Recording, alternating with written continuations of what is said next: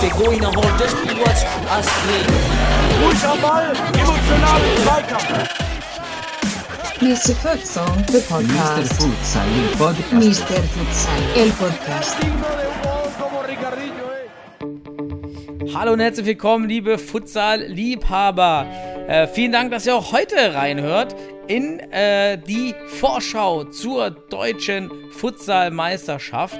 Heute am Mittwoch, dem 16.06. und morgen startet schon die deutsche Meisterschaft mit der Vorrunde.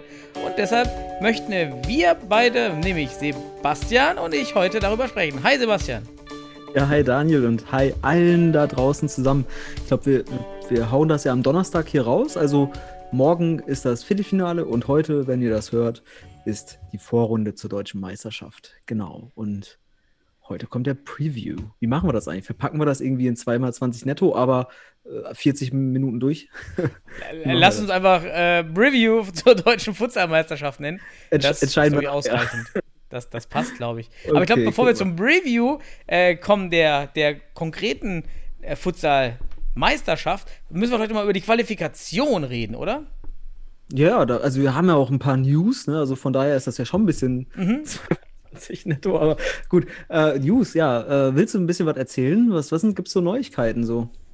Ja, die größte Neuigkeit war natürlich die Qualifikation im Westen oder die, die Entscheidung zur Quotientenregel und dann ein paar Tage später das Turnier im Norden, welches ja auch etwas intransparent und auch sehr, sehr kurzfristig angesetzt wurde ähm, vom hamburgischen äh, und norddeutschen Fußballverband. Und ja, das Konzept war ja schon etwas sehr alternativ. Und äh, bei uns im Westen hat man abgesagt, äh, natürlich mit der Begründung Corona und auch äh, wenig Vorbereitungszeit. Auf, Im Norden sah man das ganz anders und hat da dieses Turnier angesetzt. Ja, ähm, ja, am besten denke ich, dass man ähnlich die Begründung hatte, die wir schon im letzten Podcast äh, diskutiert hatten, ne, mit den Problemen der, der zeitlichen und äh, ja, Belastungskomponenten und so weiter. Ne? Ich denke, das hat den Ausschlag gegeben. Ähm, so haben wir jetzt im Westen Düsseldorf und, und den MCH Futsal Club aus Bielefeld-Sennestadt bei der Deutschen Meisterschaft und sportlich qualifiziert für die Bundesliga, während Wuppertal mit dem dritten Quotientenplatz in die Relegation der Bundesliga gehen darf. Und im Norden, wie du schon sagst, relativ kurzfristig.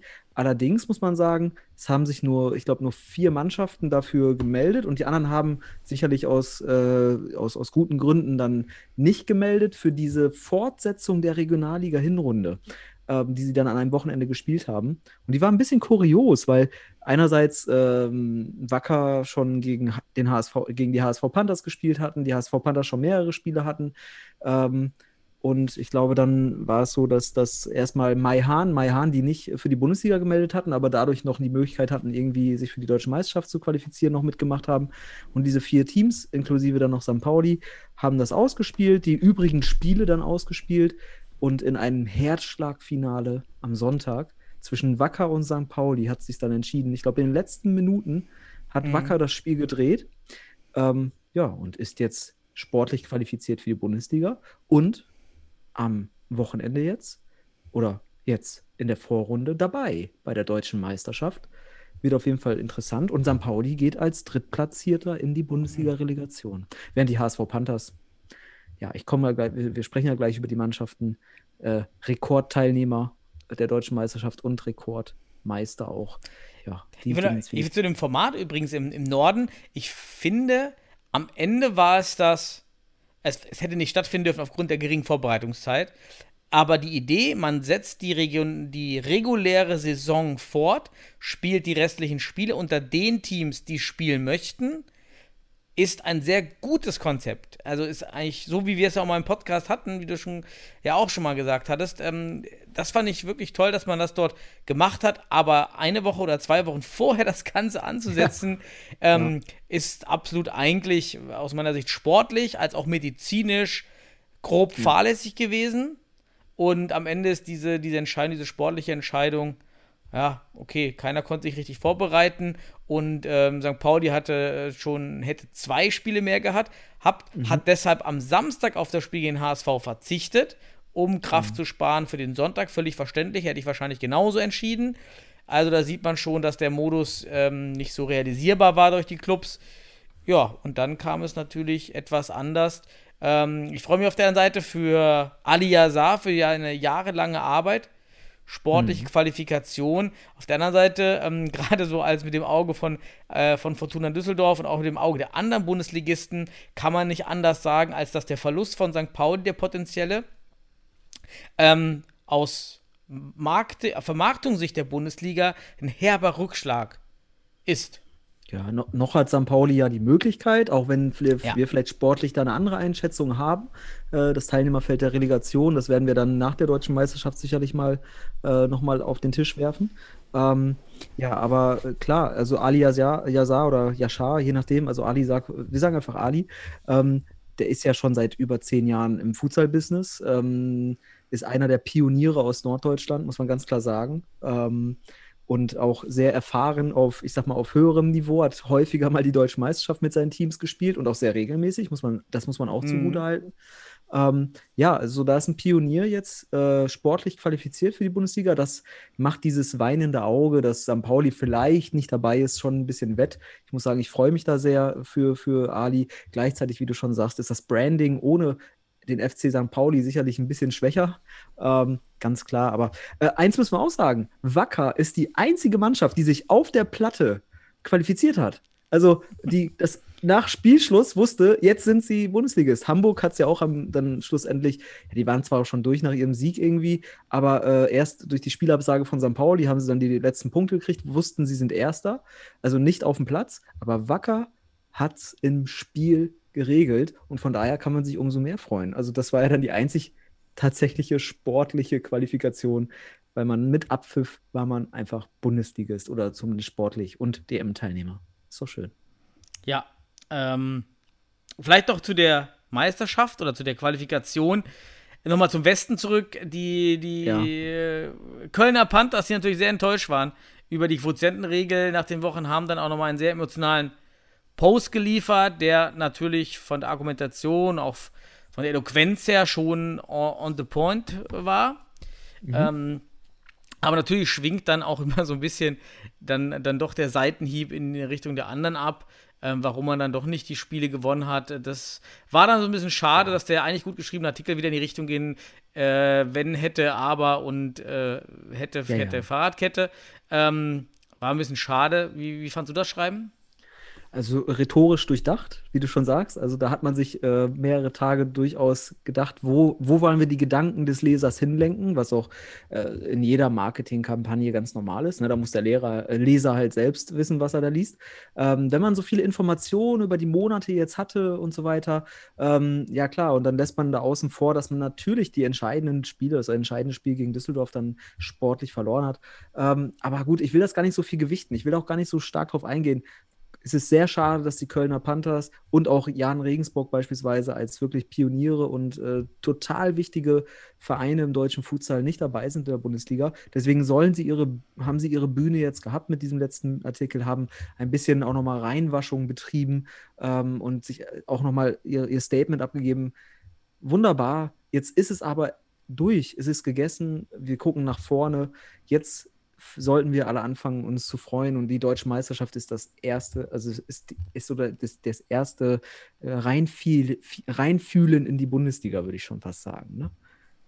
Definitiv. Ich meine, nochmal, niemand ist ja von der Futsalbühne oder verschwinde von der Futsalbühne. Genau. Es gibt ein nächstes Jahr, es gibt das Jahr danach. Es wird sich alles verschieben. Also ich erwarte, dass die Futsal-Bundesliga, sofern sie hoffentlich in, noch in fünf, sechs Jahren existiert, ein ganz anderes Bild auch sein wird als ja. die Startsaison.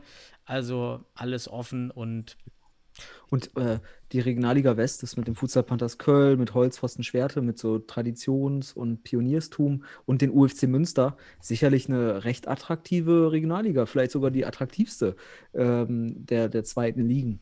Also von daher, ich finde es spannend und man wird sehen, ähm, die Kölner werden, wenn sie denn so zusammenbleiben, man weiß ja nicht, ob die Nationalspieler nicht auch gezwungen sind, vielleicht in die Bundesliga zu wechseln, das wird man dann sehen. Ich will jetzt hier kein, in der Hinsicht keine Futsalkugel aufmachen. Ähm, oder da reinschauen. Aber ähm, ja, sie haben durchaus das Potenzial, sich äh, im Westen im, in, der, in der nächsten Saison durchzusetzen mhm. ähm, und dort dann eine, eine, Rolle zu spielen in der Bundesliga-Qualifikation. Ganz klar. Und äh, ja, wünscht man ja auch irgendwie. Ganz, ganz wirr war auch noch der Südwest. Das müssen wir vielleicht auch nochmal erklären. Kurz einmal mit Blick auf die deutsche Meisterschaft, wer jetzt da eigentlich teilnimmt. Und dann aber auch mit Blick, wer sich denn für die Bundesliga ähm, Relegation qualifiziert. Mainz-Bretzenheim, äh, also Futsal Mainz, ist ja, äh, war ja qualifiziert für beides als Erstplatzierter. Und dann hat Futsal Nova, hat, soweit ich das gehört habe, ähm, ja die ganze Zeit schon überlegt, ob man äh, sich oft beworben für die Futsal-Bundesliga.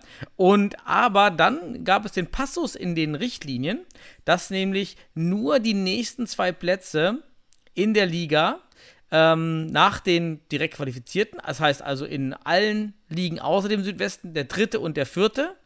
Und im Südwesten, nee, der dritte, nee, der, ja doch, der doch, vierte und der fünfte. fünfte und genau. im Südwesten nur, weil der ein Relegationsplatz weniger ist, ähm, nur der dritte und der vierte überhaupt für die Bundesliga in Frage genau. kommen. Und nur bis zu dem Platz kann nachgerutscht werden. Futsal Nova ist aber Fünfter und genau. hat damit kein Recht auf die Futsal-Bundesliga.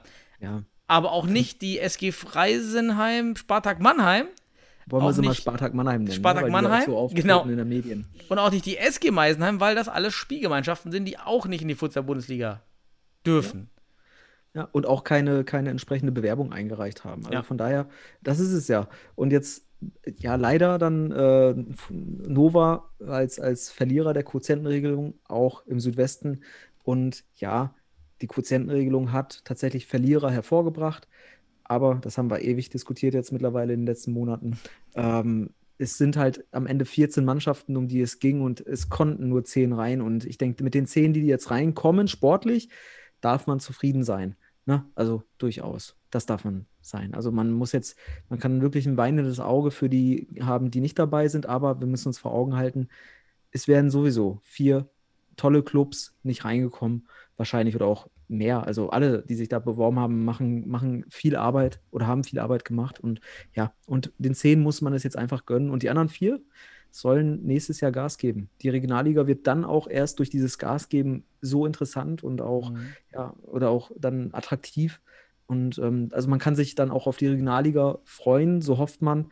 Ähm, ich wünsche nur den Regionalligen, und das ist jetzt meine ganz ehrliche fachliche äh, mein fachlicher Wunsch, dass die Verbände ein deutlich besseres Konzept auf den Tisch legen, schon von Anfang an, als in dieser Saison, weil wir wissen ja nicht, wie es, ob, ob der Spielbetrieb komplett durchgezogen wird. Man muss einfach mal jetzt progressiv denken. Man hat anderthalb Jahre geschlafen und äh, muss jetzt wirklich das mal als Reaktion nehmen, auch den, die Kritik und den Diskurs, den wir beispielsweise auch mit reingebracht hatten in unserem Podcast. Gabba, der war ja auch unter den Vereinen da die, Verein, die Verbände sollten jetzt ein bisschen progressiver denken, damit der mhm. Futsalsport auch nicht, nicht nur in der Bundesliga, sondern auch in, den, in der zweiten, in der Regionalliga bis in die Landesverbände hinein läuft. Ne? Und da sportlich was, mhm. was konzipieren. Ganz auch, wichtig. Auch Stichwort, ne, Mixed, also Mixed äh, Teams und so weiter. Gibt ja viele progressive Ansätze. Und die, der Podcast mit äh, aus dem Landesverband Sachsen-Anhalt, äh, für alle, die das noch nachhören wollen, äh, zeigt auch nochmal viele progressive Ansätze auf, die man durchaus mal überlegen kann. Ja. Genau. Ja. Aber dann sind wir schon mit den News zum Review durch, oder? Ja, dann lassen wir das Preview starten zur Futsal-Meisterschaft, zur so. deutschen Futsal-Meisterschaft 2021. 2021. Morgen geht's, also Donnerstag, finden, nochmal für alle, die das noch nicht so im Terminplan sind, die, äh, also heute sozusagen, die hm ersten zwei Partien statt. Die Vorrunde, das wird immer ausgelost. Es steht also nicht äh, vor, ähm, stand nicht fest, wer die Vorrunde spielen muss. Es stehen, glaube ich, nur die Verbände fest, die, die dort in die Qualifikation müssen aufgrund der Vorjahresleistung oder der Dreijahreswertung oder so. Mhm. Ja, ich, ich, ich, glaube, es geht ja schon um 11 Uhr los. Das heißt, wenn der Podcast hier rausgeht, Ähm, was vielleicht sogar schon vorbei, deswegen ist es auch interessant, wie wir das einschätzen heute. Ähm, aber um 11 Uhr geht's los mit, äh, da kommen wir gleich drauf auf die Runden und um 14 Uhr gibt es das zweite Spiel und dann können wir aber auch heute aufstell aufstellen, äh, wo, also erstmal, dass der DFB äh, auf DFB TV alles live überträgt. Sehr cool, mit Kommentatoren.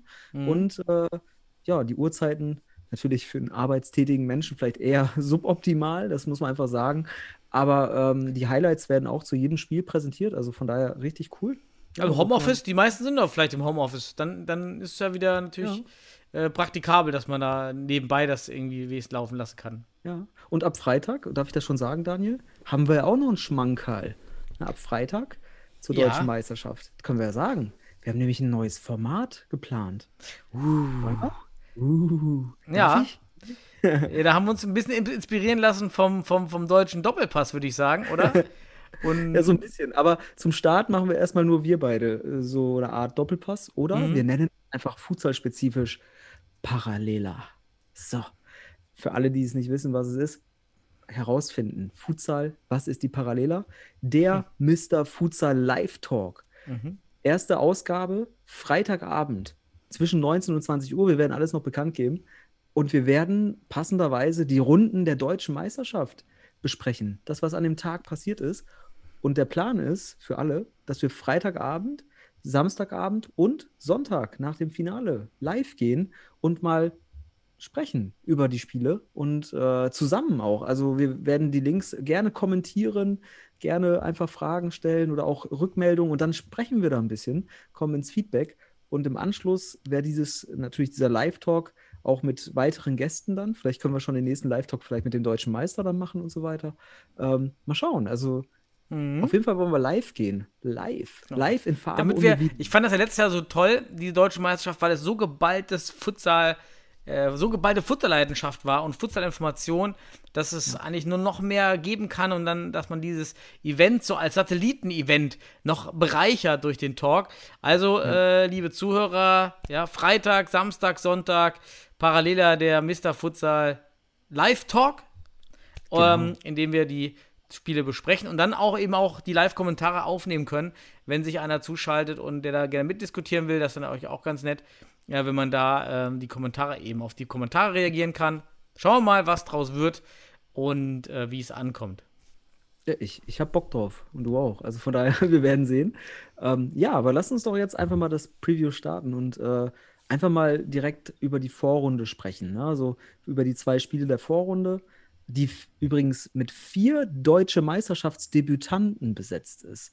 Alle vier Teams haben noch keine deutsche Meisterschaftsteilnahme.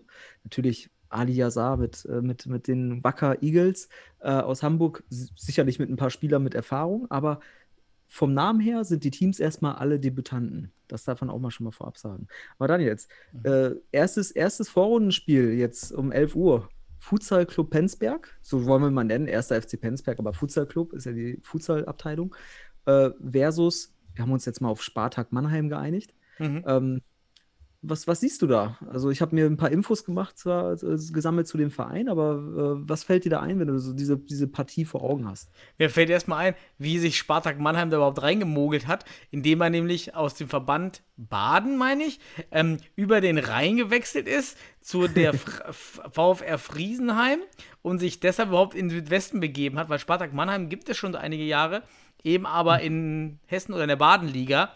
Und erstmal so haben die es nicht reingemogelt, aber natürlich schon strategisch gut gemacht. Ja, das ist natürlich schon mal Ja. cool, äh, hat sich jetzt gelohnt, sind dabei.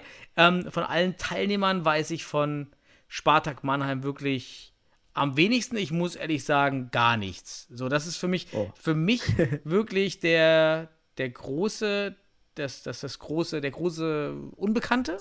Ja, das gro große Ähm, Fragezeichen. das, das große Fragezeichen. Was ist denn dir von, von Spartak Mannheim bekannt? Also erstmal muss man sagen, sie waren Zweiter in der ein Spieltag Quotienten, Quotienten 6er Regionalliga Südwest. So. und sind halt Debütant.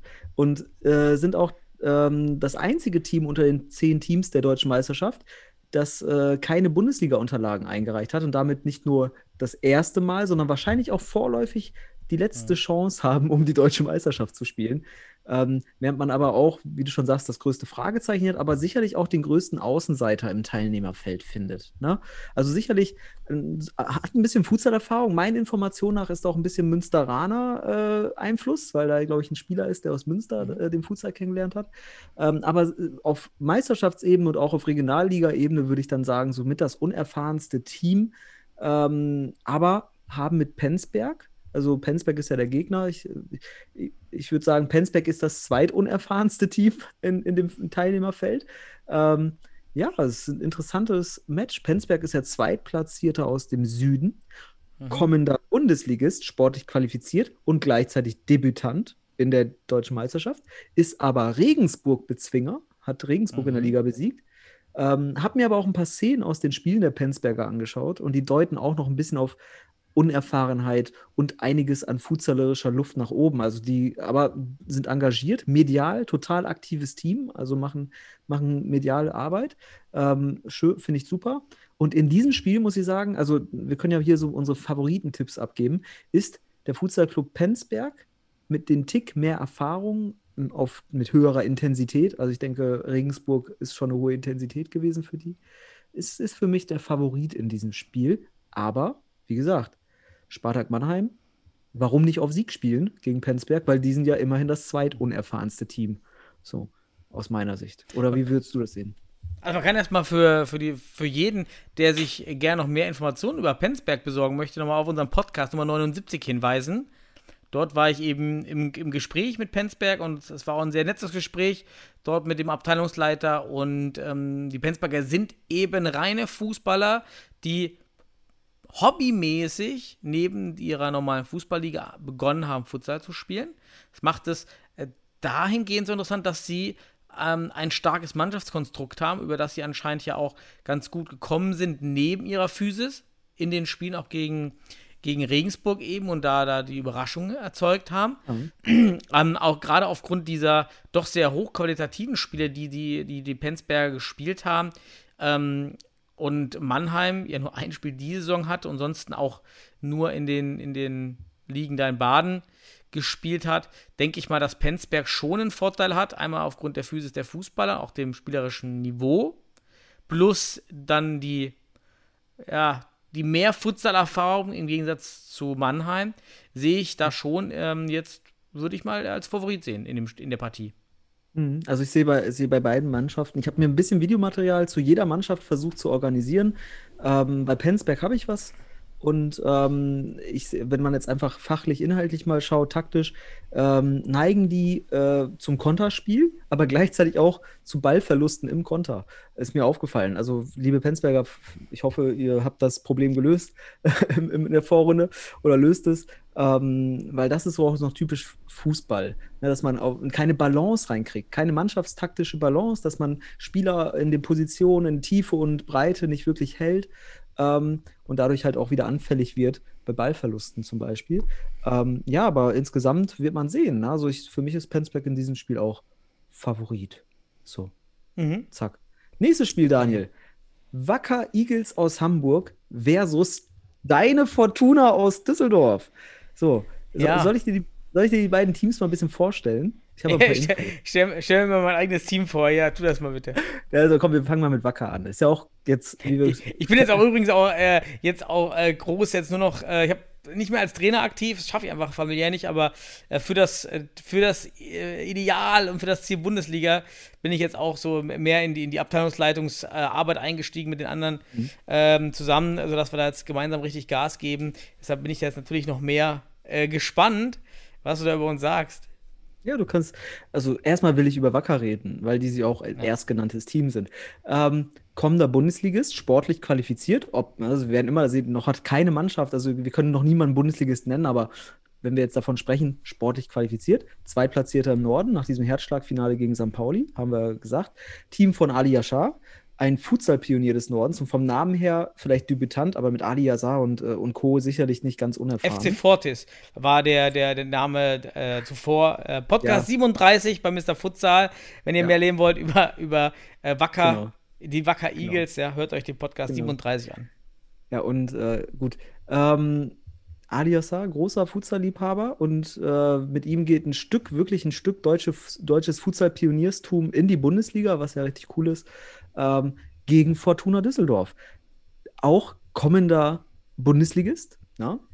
Zweitplatzierter des Westens, vor gut anderthalb Jahren durch finanzielle Mittel vor allem ein bisschen aufgemotzt, ne? Äh, hat ja auch ne, so ein bisschen Kapitalismuskritik gekriegt. Ähm, in diesem traditionsreichen Westen, dieser Futsal-Tradition des Westens kam auf einmal jemand mit Geld, oh mein Gott. Ähm, insbesondere aber sich mit marokkanisch-niederländischem Futsal-Know-how verstärkt. Und es ist, genau wie bei allen anderen Clubs, die erste Teil, also bei den anderen Clubs der Vorrunde, die erste Teilnahme an der deutschen Futsalmeisterschaft. Aber für mich ein ganz interessantes Team, weil haben ja in der Liga die Futsal Panthers Köln 5 zu 4 geschlagen. Natürlich auch knapp, ne? also lagen lange hinten, in der letzten Minute übrigens das Ding gedreht. Und können als, also aus meiner Sicht sportlich mindestens gleichwertig mit Köln als Vertreter bei der DM eingeschätzt werden, wenn nicht sogar ein bisschen besser, weil man zwischenzeitlich ja auch den Kader nochmals verstärkt hat. Ne? Mhm. Und äh, ist auch aus meiner Sicht, ohne dass du jetzt Geheimnisse verraten musst, aber aus meiner Sicht wahrscheinlich eines von drei, vier Teams bei der DM, die trotz Corona eine sehr umfangreiche und intensive Vorbereitung absolviert haben. Das muss man auch sagen. Das wird nicht unwichtig bei diesem Turnier. Mhm. Ob das Vor- oder Nachteil sein wird bei Düsseldorf, wird man sehen. Aber man muss sagen, eine zumindest inhaltlich sicherlich sehr gut vorbereitete Truppe aus mhm. Düsseldorf mit, mit ist die Frage, was ist umfangreich, ne? wenn man ja. ein paar Wochen vorher in Kleingruppen arbeitet, ist jetzt auch nicht umfangreich, ist mehr als die anderen, da bin ich auch ganz bei dir. Ähm, wenn man da so ein bisschen in Kleingruppen schon trainieren konnte, ähm, äh, vor einem Monat oder so. Ähm, aber das, das hilft vielleicht ein bisschen. Äh, ist natürlich trotzdem was anderes, wenn dir die Spielerfahrung fehlt. Ähm, also mhm. das, das, wirklich die Wettkampferfahrung, das macht es ja dann doch aus. Ähm, Fitness ist da ein Teil oder ein bisschen Training, ein paar Routinen. Ähm, es wird natürlich da ganz spannend zu sehen, wie unser Team funktionieren wird, aufgrund auch der, der, der, der vielen Zugänge. Ähm, wir hatten eben nicht viel Spiele in der Saison, um dass das, das Team auch da auf dem Platz viele gemeinsame Erlebnisse schafft und das schweißt ja Teams zusammen. Das wird mhm. also interessant sein, gegen dieses eben schon sehr eingeschweißte Team der Wacker Eagles zu spielen, die eben als Team extrem fighten werden, diese Chance da nutzen, äh, wollen und das als Team zu realisieren. Das wird äh, auf jeden Fall für mich auch interessant sein, wie man diese Galligkeit, die die Wacker haben wird, ähm, mhm. da bei uns, äh, aber auch findet bei Fortuna Düsseldorf. Äh, sehe, sehe natürlich aufgrund der Erfahrung gerade der, der Spieler aus Holland, aber auch äh, unser Fedor Brack, der seit Jahren Regionalliga äh, Futsal spielt, mal da auch erwähnt, äh, da auch doch hoffe ich, auf jeden sehe ich die Wahrscheinlichkeit eines Gewinns dann doch höher äh, mhm. als Wacker. Ja. ja. Hat man, hat, man, hat, jetzt, also ich denke, Wacker hat ein bisschen Trainingsrückstand im Verhältnis zu Düsseldorf, das kann man sicherlich sagen. Mhm. Ähm, und ich sehe Fortuna Düsseldorf auch hier als durchaus als Favoriten, da einerseits wahrscheinlich umfangreicher vorbereitet und dann vielleicht auch ein bisschen fitter, aber auf 40 Minuten auch wahrscheinlich mit mehr taktischen Lösungspotenzial, denke ich. Und ähm, ja, es wird aber ein interessanter Fight, kann ich mir vorstellen. Aber ich kann mir vorstellen, dass die zweite Halbzeit entschieden, äh, entschiedenerweise sich in Richtung Düsseldorf wenden könnte, weil dort vielleicht mehr Vielfalt äh, an taktischen Lösungen präsentiert werden kann, auch wegen eines Trainingvorsprungs. Vielleicht. Ne? Also gehen wir mal von aus, jetzt haben wir die Vorrunde besprochen. Düsseldorf und Penzberg sind so die Favoriten auf die Viertelfinalteilnahmen. Und dann haben wir schon das erste Viertelfinale. Denken wir uns mal, jetzt müssen wir, ohne, ohne Mannheim zu diskreditieren, aber Penzberg oder Mannheim, aber nehmen wir mal Penzberg rein. Mhm. Erstes Viertelfinale am Donnerstag ähm, gegen den TSG 1846 Mainz Futsal oder die TSG. Mhm. So, um das mal richtig zu sagen. Ne? Diese Mainz-Bretzenheim aus den Namen mal streichen, sondern Mainz Futsal. Ja, ich glaube, ein Rebranding. Ja, ein Rebranding, Rebranding. von Mainz-Bretzenheim auf äh, TSG Mainz Futsal. Finde ich ziemlich cool ähm, auch mit Blick auf Bundesliga. Ja, und unser, unser Christian, jetzt sind wir natürlich auch nicht ganz äh, so objektiv. ähm, was man natürlich mitbekommt, ist, dass die, dass die Jungs äh, ziemlich gut in Vorbereitung stecken für die Bundesliga, sich ziemlich viel Know-how äh, verschafft haben, da voll Gas geben und schon immer ein gutes, auch eine gute Einheit waren. Eine gute Teameinheit, ähm, die, die jetzt schon, wie lange spielen die Jungs? Vier, drei Jahre? Mindestens. Ich, ja? ich, hab, ich, ich kann gleich erzählen ein bisschen. Ich habe mir alle Daten aufgeschrieben. Wunderbar, mach Ja, aber- mal. Nee, aber äh, gut, erstmal müssen wir Penzberg oder Mannheim sagen, die haben dann ein Spiel mehr in den Knochen. Ob das ein Nachteil Ja. oder vielleicht sogar ein Vorteil ist. Nach so langer Futsal-Abstinenz der Clubs wird man sehen. Aber Mainz ist ja dann Bundesliga-Teilnehmer in Zukunft, also Bundesligist äh, potenziell. Erster in der, ich nenne sie jetzt ein Spieltag Quotienten 6er Regionalliga Südwest. Ist ihre dritte Teilnahme an der DM, falls, also falls ich hier aus Versehen falsche Daten sage, gerne korrigieren. Ich habe einfach auch ein bisschen nur recherchiert. Vielleicht habe ich was übersehen. Aber dritte Teilnahme.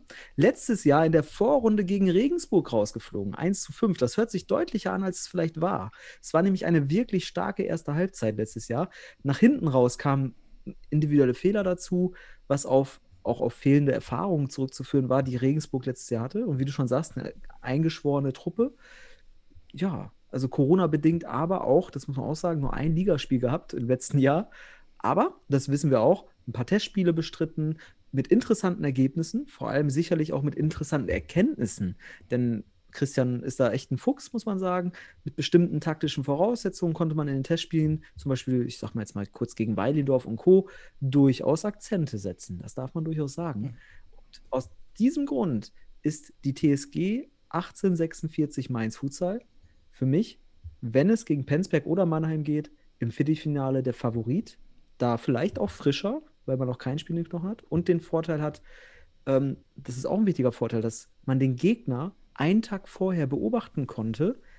Ne, weil man, ne, und ich glaube nämlich, und warum ist das ein Vorteil? Weil ich ja auch von der Unerfahrenheit von Penzberg spreche, da wäre, das wäre vielleicht bei anderen Teams kein Vorteil, wie bei Hohenstein, Sennstadt oder sonst was, aber bei Penzberg wird aktuell vielleicht noch nicht derart große Diversität im Spiel sein und somit auch nicht derart viele taktische Veränderungen gegen Mainz im Petto sein. So, während Mainz zwar insgesamt als Außenseiter der erfahrensten, der erfahrenen Teams in der DM, bei der DM vielleicht zu gelten hat, und da aber trotzdem taktisch auf 40 Minuten vielleicht mit den besseren Waffen ausgerüstet ist. Mhm. Und deswegen würde ich Mainz da die Favoritenrolle geben. Wie, wie Und den besseren sehen? Torwart.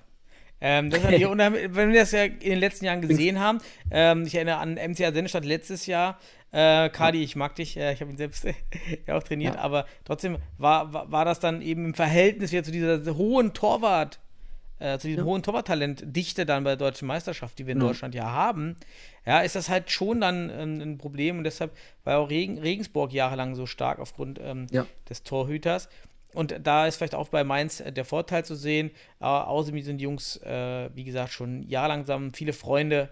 Äh, Penzberg auch. Deshalb sind die von, Ja, von, der, von dem. Teamzusammenhalt wahrscheinlich sehr ähnlich. Äh, Veranlagung Futsal technisch, taktisch. Äh, natürlich bei Mainz das eine Spiel weniger in den Knochen. Mainz geht weiter ins Halbfinale. Ich Okay, das ist ein harter, ist auch nur Favorit. du sagst Ja. weiter, okay.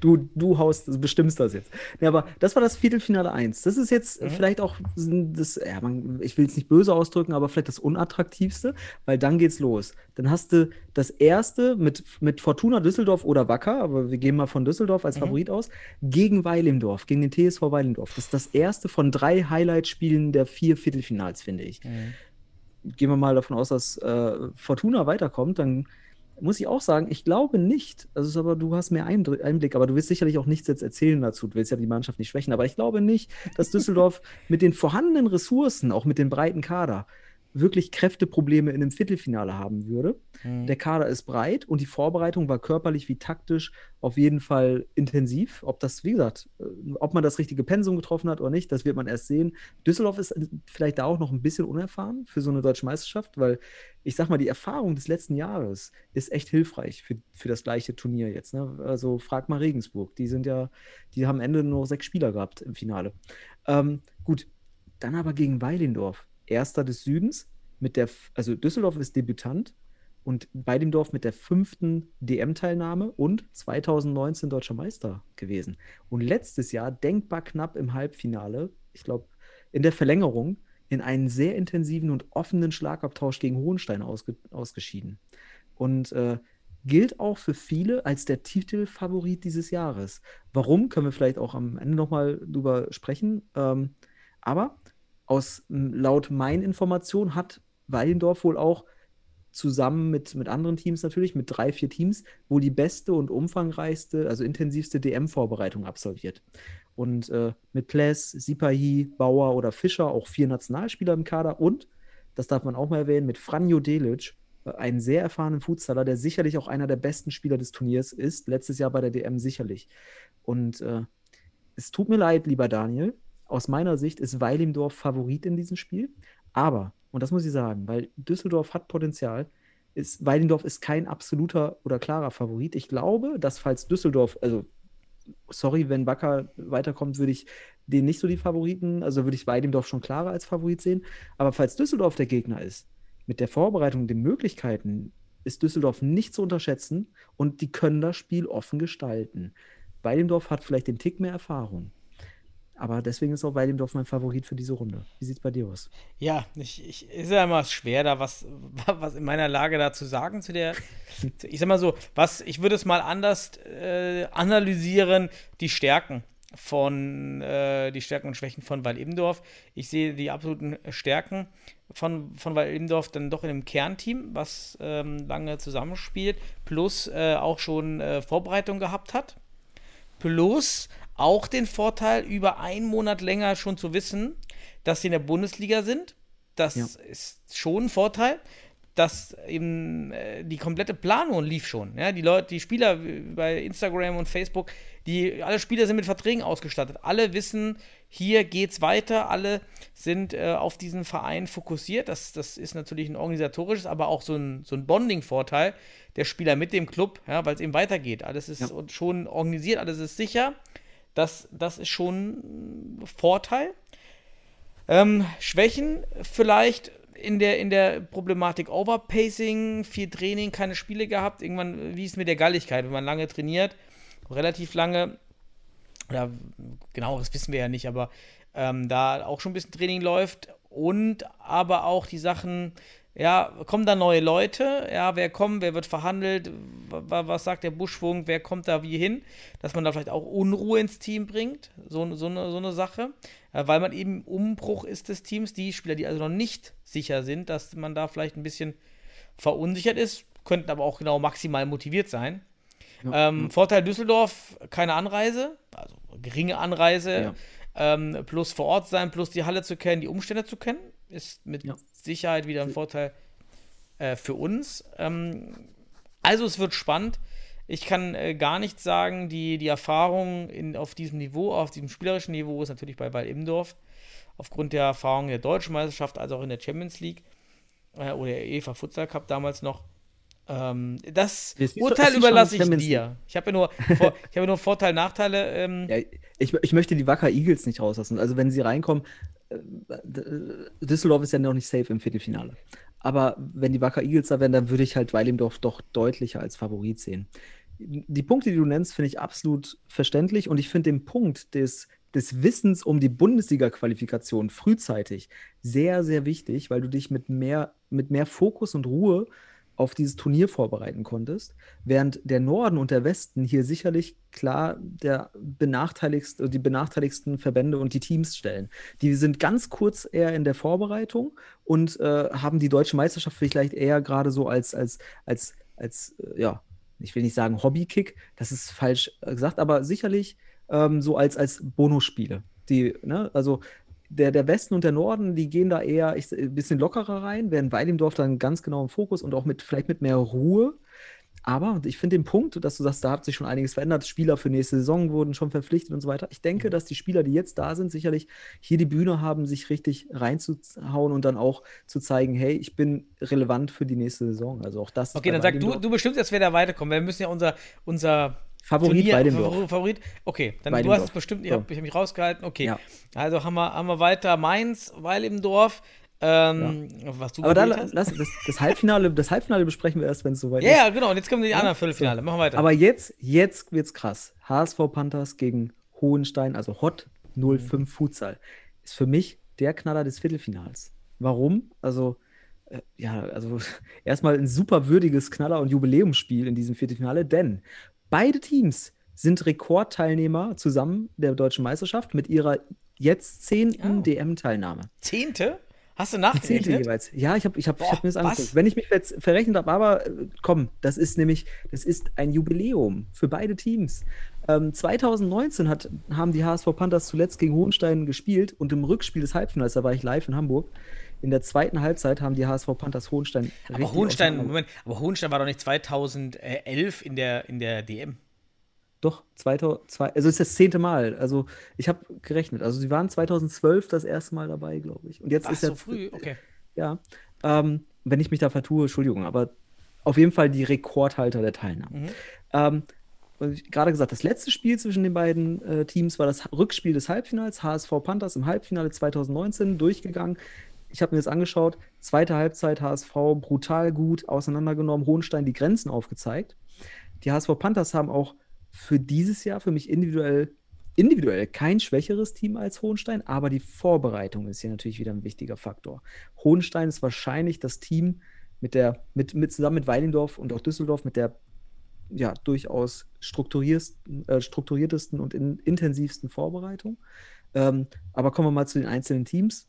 Hohenstein, klar, kennen wir alle, erster des Nordostens oder Ostens, wie man es nennen will, aktuell deutscher Meister. Ja, insgesamt übrigens zweifacher deutscher Meister und wie gesagt mit den HSV Panthers Rekordteilnehmer der an der DM. Letztes Jahr sich schon gegen Köln im Viertelfinale sehr knapp durchgesetzt. Kurz vor Schluss hätte Köln auch durchaus noch das Spiel zu, zum Ausgleich und zum, zur Drehung bringen können, aber dann hat man das Flying, Goal äh, Flying Goalie Tor gemacht und dann war das in der letzten Minute gegessen.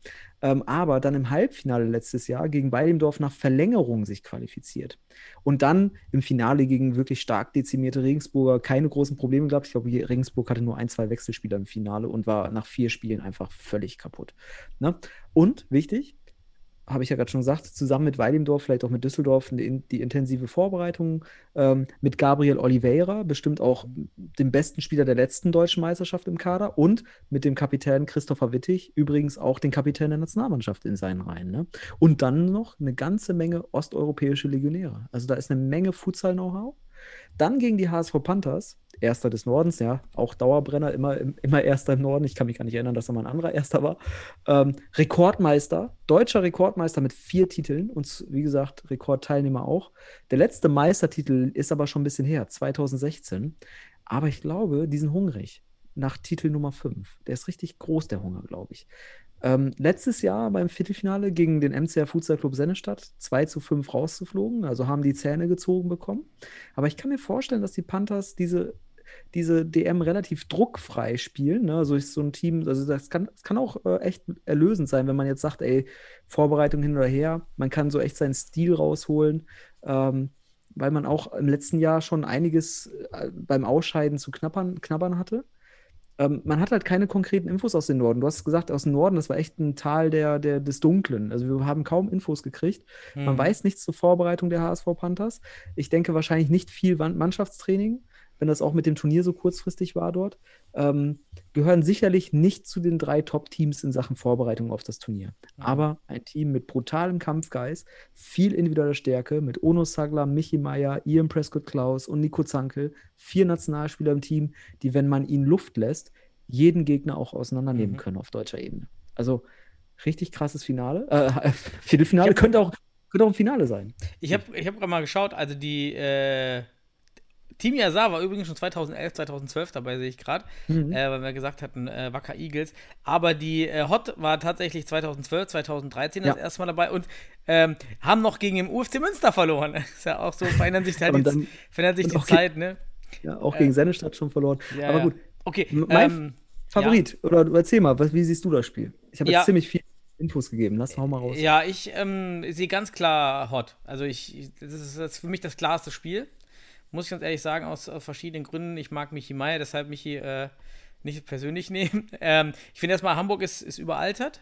ist ein Problem. Sacklam ist äh, stark, Michi ist auch noch stark. Das also individual im ersten Block gut, dann wird es schon recht äh, schwach. Prescott muss man schauen, äh, wer überhaupt spielt. Also ich weiß gar nicht, angenommen, alle sind dabei. Ähm, schwächster Torwart im, im Turnier für mich. Ähm, okay, Ma ähm, Spartak Mannheim und Penzberg, also das- das, die, Das die werden wir erst Keeper kenne ich jetzt noch nicht. wenn es losgeht. Ne? Ähm, aber an sich, äh, wenn Celiani spielt, für mich unter den Torhütern der bekannten Clubs der Schwächste. Aber Ähm, also, muss man der erfahrenste auch, ne? Also der kann ja, mit aber auf dem Niveau, also Ja, das ist stehen geblieben. Also ich würd den- Seit fünf ja, Jahren keine ja. Entwicklung. Also, war schon im letzten Jahr so. Er war schon im letzten Jahr so. Ist ein Kämpfer, aber ähm, auf dem Niveau, es wird immer schwächer und dünner. Also das ist äh, die Überalterung auf jeder Position. Plus äh, Mhm. kein Trainer, ist immer noch Personalunion, Spielertrainer, das ist auch Doppelbelastung. Kein Training, ähm, hot dagegen, das völlige Gegenteil. Auf allen Mhm. Positionen, ähm, das ist für mich eigentlich eine ziemlich äh, klare Sache für Hot. Ja, ich habe auf meiner Favoritenliste auch äh, Hot, Hot als Favorit für dieses Spiel. Aber ähm, ich glaube auch, und das muss man auch sagen, ich glaube, Hot hat sich über keinen Gegner weniger gefreut oder würde, als die HSV Panthers, weil sie immer, immer mit denen zu kämpfen hatten. Und aber wie du schon sagst, die Argumente sprechen eigentlich für Hot. Du hast gerade das Alterungsproblem, also dass man da, ich, man hat aber auch ein, zwei Spieler bei den HSV Panthers, die bringen jungen, frischen Wind rein, aber vielleicht nicht auf diesem Niveau schon. Ne? Also aber man hat gute Spieler bei den HSV Panthers, erfahrene Spieler, aber durch fehlen vielleicht die Vorbereitung nicht so gut und auch das Alter ist sicherlich Hot in der Favoritenrolle. Ähm, ja, Mhm. das mehr will ich auch gar nicht zum Spiel sagen. Also ich, wir, freu, wir können uns auf Hast du, Spiel- hast du nur 10 Minuten was zum Spiel gesagt? Sebastian? ich Mach so weiter. viele Infos. Ja, Ich machen wir hab das so nächste. Infos. Ja, das nächste. Mach. Letztes Viertelfinale und da für mich auch das dritte Highlight-Spiel des Viertelfinals.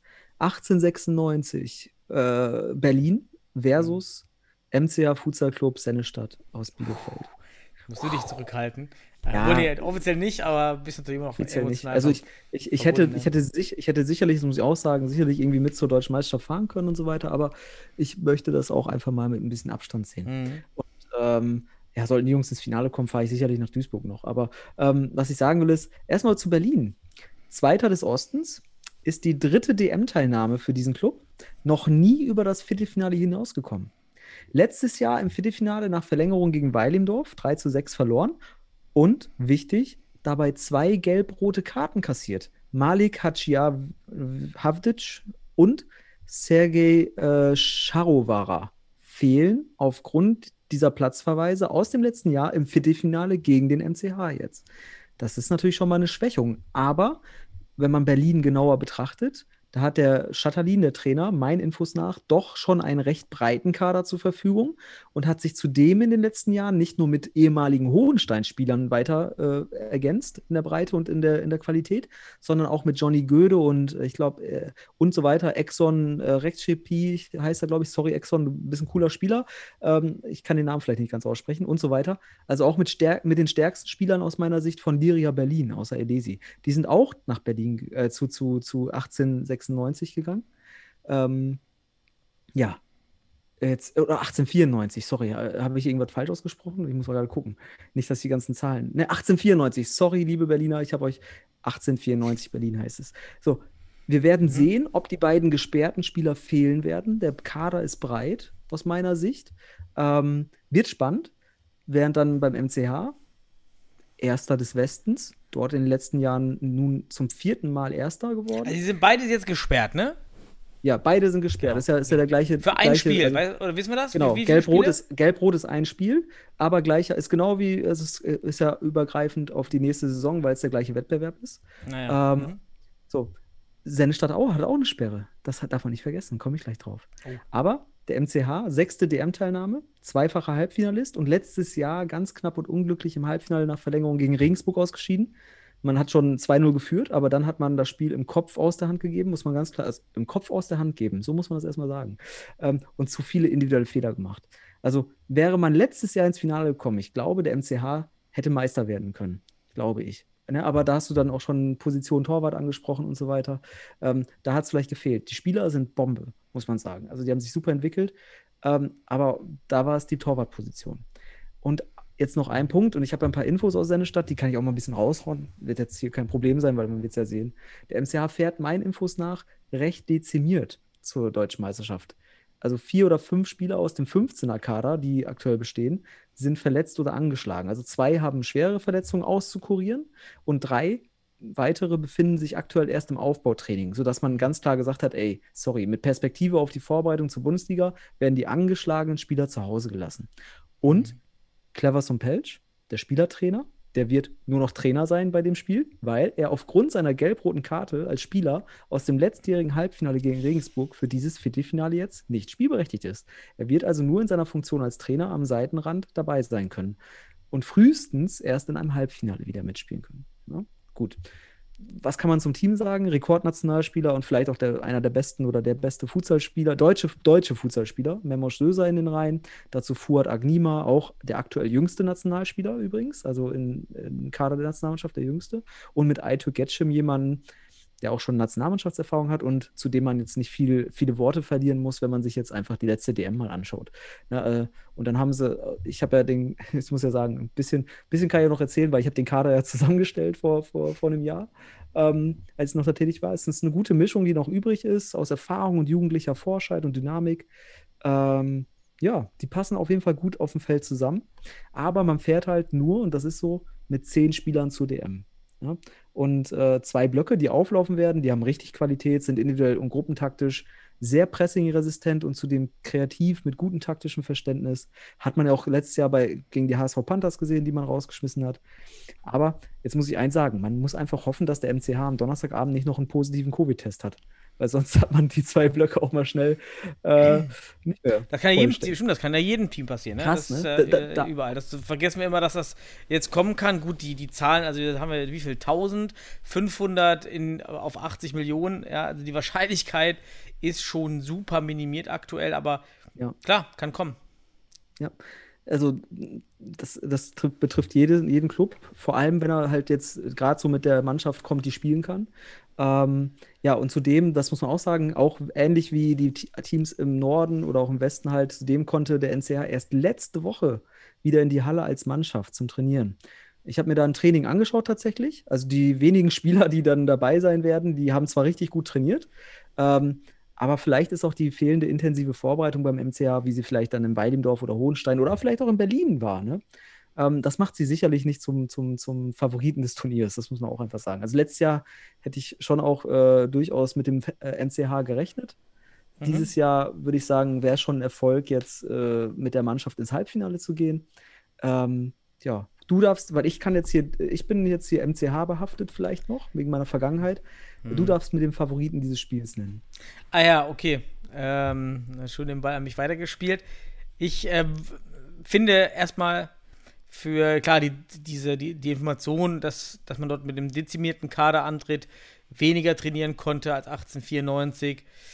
Ähm, das ist schon ein Punkt. Ähm, äh, dazu die Physis von 1894 finde ich ziemlich gut. Also, das ist natürlich äh, gegen ähm, immer auch ein Vorteil von Sennestadt. Jetzt hat man einen Gegner, der gleichwertig äh, physisch ist, ähm, auch emotional ist, von, von dem, vom Spieler, von dem Spielercharakter ähm, die man so hat an, an Spielern. Ähm, das ist also schon auf Augenhöhe, was so die Reaktion, auch die, ähm, die, die Spielertypen angeht. Ähm, ich finde ein deutliches Torwart-Plus auf Seiten von 1894 mit Johnny Göde. Äh, finde hier ist ein Riesenplus für 1894, was erstmal zu überwinden gibt. Ähm, dazu, ähm, ich weiß jetzt nicht genau, darf, was läuft, aber kurz, ja. Darf ich kurz reingrätschen, weil wegen Torwart. Äh, Kadi Dibra wird nicht dabei sein. Der ist verletzt, hat eine Ellbogenverletzung. Und man hat auch in Sennestadt mittlerweile auch einen neuen Torwart. Also, ja, aber ähm, würde kein Futsal-Torwart sein, oder? Ja, das wird man, das wird man sehen. Also ich, ich, da kann ich jetzt nichts okay. zu sagen.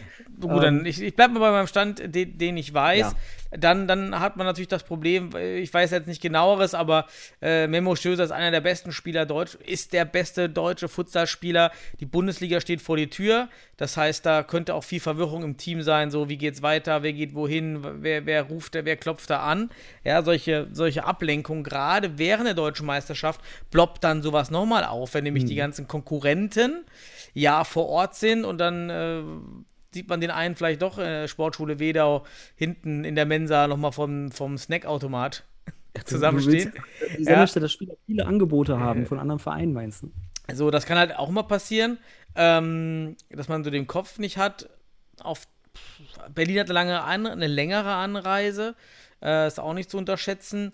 Spielerisch ähm, weiß ich vom letzten Jahr von, von 1894 auf jeden Fall, dass man auch gute Schützen hat, ähm, die da auch mal gut fackeln können. Hat Sennestadt auch. Mh, mm, aber aufgrund gerade dieser Dezimiertheit ähm, die geringere Trainingsvorbereitung, Torwartposition 1894. Kommt weiter. Kann ich, kann ich nachvollziehen. Ne? Also der MCH kommt geschwächt. Wenn er aber äh, aus meiner Sicht, wenn er einigermaßen an die Form, Form der letzten anderthalb Jahre anknüpft, dann wird es Berlin sehr schwer haben, das muss man sagen. Auf der anderen Seite genauso, bei Berlin habe ich, äh, also weiß man jetzt nicht, wie die Vorbereitung aussah. Hoffen, also ich denke besser als in Sennestadt. Ähm, aber die Berliner sind so ein bisschen die qualitative Wundertüte. Mal schauen, ob sie die zwei Spielerausfälle kompensieren können. Und die werden dem MCA alles abverlangen. Und ich sehe, also ich, ich, ich werde keinen Favoriten nennen. Ähm, beide Mannschaften werden sich einiges abfordern. Das ist auf jeden Fall auch ein ganz würdiges, Spiel, ja. geiles Spiel. Die drei Viertelfinalpartien ähm, äh, oder auch alle vier natürlich, aber ich sag mal, die, die attraktiven drei Spiele. Ist auch geil, wenn man so eine deutsche Meisterschaft jetzt schon im Viertelfinale so mit geilen, attraktiven Spielen hat im Viertelfinale. Das hatte man vor fünf Jahren noch nicht. Ne? Heute weiß einfach, okay, da ist alles, die Mannschaften. Du wärst nicht überrascht, wenn jetzt äh, wer, also es ist egal, wer gewinnt. Also du wärst jetzt nicht überrascht, wenn, wenn auf einmal Düsseldorf gegen äh, Weilimdorf gewinnt, ne? als, als Außenseiter vielleicht. Oder da, wenn die HSV Panthers doch irgendwie Hohenstein schlagen. Das ist jetzt keine mega Überraschung, weil du weißt, weißt, okay, die haben eine Basis, die können kicken. Und es wird einfach, es werden enge, es können enge Dinger werden. Und beide Mannschaften werden sich alles abverlangen in, in diesen Viertelfinals. Richtig Ja. geil. Absolut. Dann haben wir ja unsere Halbfinalspiele ähm, fertig. Jetzt müssen wir ein bisschen Gas geben, sind ja schon fast bei der 60 Minuten ran. Äh, haben also das, äh, ich fasse nochmal zusammen, wir haben jetzt das, das erste Halbfinale, wäre also nach unserer Kalkulation Mainz gegen, ähm, gegen äh, Fortuna. Äh, Pens nee, Quatsch. Doch, Penzberg gegen Mainz wäre jetzt so unsere Schätzung. Erstes Viertelfinale. Ja, ja, aber wir haben doch gesagt, Pen äh, Mainz gewinnt. So. Ja, Mainz, ach so, du, ach, lass uns über das Halbfinale reden, weil wir nachher, ich hoffe, in Ja, ja, einigen Halbfinale. Fällen täuschen wir uns. Mainz, Mainz äh, spielt Halbfinale gegen Düsseldorf. Und das, das, an, was Ach so, du hast den Favor- gegen Weilem, Düsseldorf ist gegen Weilimdorf. Ah, nee, du hast ja. Weilimdorf weiterkommen lassen, genau. Also spielt Mainz Ja. gegen Weilimdorf und es spielt eben auf der anderen Seite dann, ähm, ja, ich bin nicht raus, ich muss mir die Hot Karte. gegen, Hot gegen Berlin. Ja, Wer deine, richtig. wer deine Genau. Dings.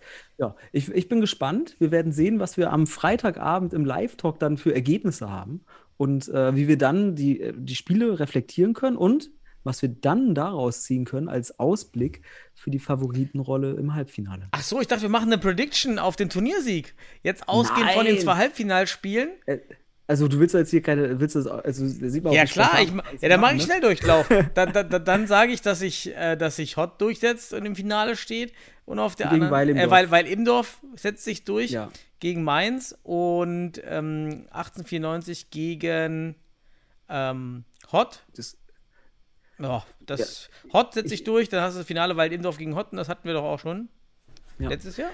Und dann ist die Frage so, wer hat, wer hat noch Kräfte? Wer hat die meisten Kräfte bei so einem Turnier? Ich glaube, Hott wird gegen die HSV Panthers und gegen Berlin Kräfte lassen müssen. Also da wird es da, da wird's Gegenwehr geben. Während Weilimdorf, wenn sie durchkommen gegen Düsseldorf, wenn sie dann auf Mainz treffen, ich will nicht Mainz und Christian jetzt irgendwie äh, schlechter machen, als sie sind. Sie können natürlich auch das Spiel gewinnen, aber äh, Mhm. ich denke, Weilimdorf hat den besseren Baum, äh, die Seite des Baums im Playoff. Also ich glaube, sie können dann auch ins Finale als Favorit gehen, wenn sie da Wir lassen uns reinkommen. fest, dann bin ich ganz d'accord. Unser Prediction jetzt von ohne ein Team gesehen zu haben, weil Imdorf äh, erster, Hot zweiter. Deutsche Meister. Ja, wenn, also ich, ich will mich da nicht zu äußern jetzt, ich sag mal einfach. Nicht festlegen. So. Gut, dann können wir Nee, nochmal darauf hinweisen auf unseren Live-Talk. Ja, paralleler der Mr. Futsal Live-Talk, dann ab ähm, Freitag.